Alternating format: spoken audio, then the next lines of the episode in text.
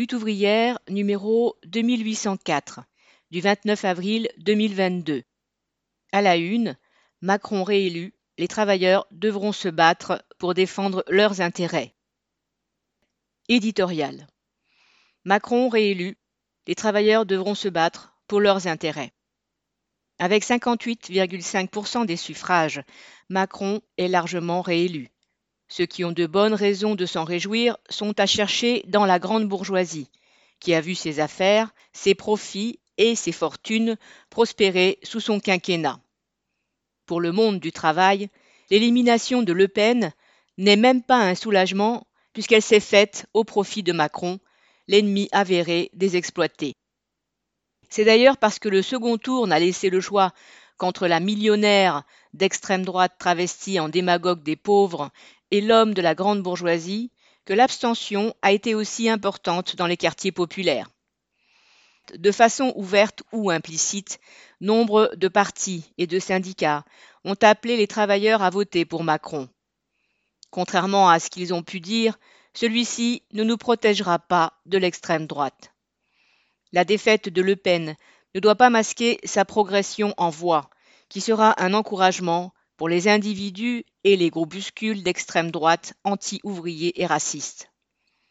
Le succès de la campagne de Le Pen et de celle de Zemmour en poussera peut-être certains à passer à l'action. Et n'en doutons pas, ils auront le soutien moral, si ce n'est actif, de tous ceux qui, au cœur même de l'appareil d'État, dans la police et l'armée, portent eux aussi des projets fascisants. Ceux qui ont cru faire barrage à l'extrême droite et à la menace fasciste en passant quelques minutes dans l'isoloir doivent réaliser la pression croissante de ces idées sur la société. Elle a déjà poussé Macron à faire des concessions aux forces les plus réactionnaires de la société. Elle s'exercera plus fortement encore demain et amènera Macron lui-même à faire du Le Pen. Bien sûr, Parmi les 13 millions d'électeurs de Le Pen, beaucoup ne sont pas des racistes, des fachos adeptes de la remigration ou des policiers islamophobes. Nombre de femmes et d'hommes des classes populaires ont voté Le Pen pour chasser Macron. C'est ce que révèlent les résultats de l'outre-mer, où Le Pen est arrivé en tête, alors même qu'au premier tour, le mécontentement s'était exprimé avec le bulletin Mélenchon.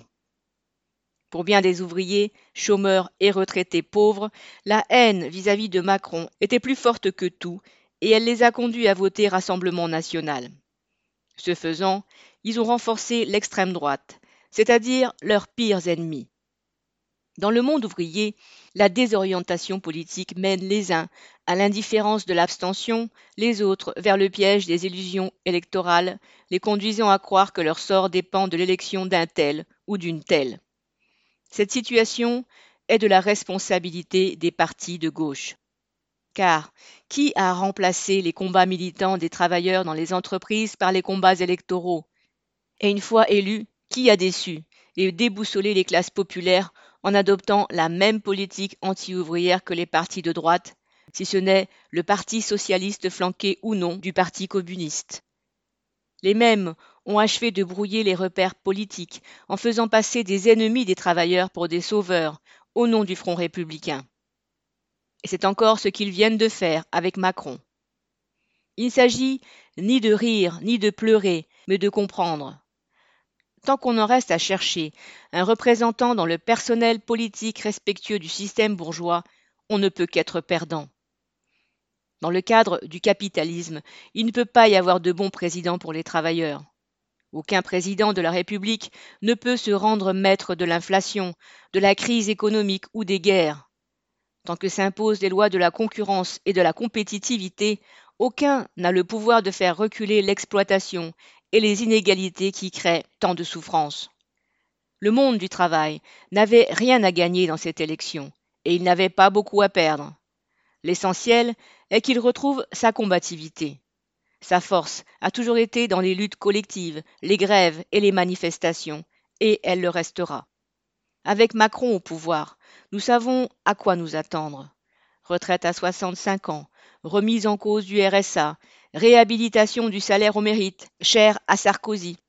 Et face à l'aggravation de la crise économique et à la volonté de la classe capitaliste d'en tirer profit, il aidera celle-ci à attaquer la condition ouvrière.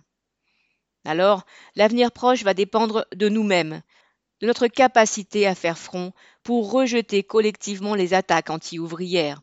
Et pour faire face aux menaces politiques de l'extrême droite, il faut renouer avec le combat contre le capitalisme avec l'objectif ultime de mettre fin au pouvoir de la bourgeoisie. Nathalie Artaud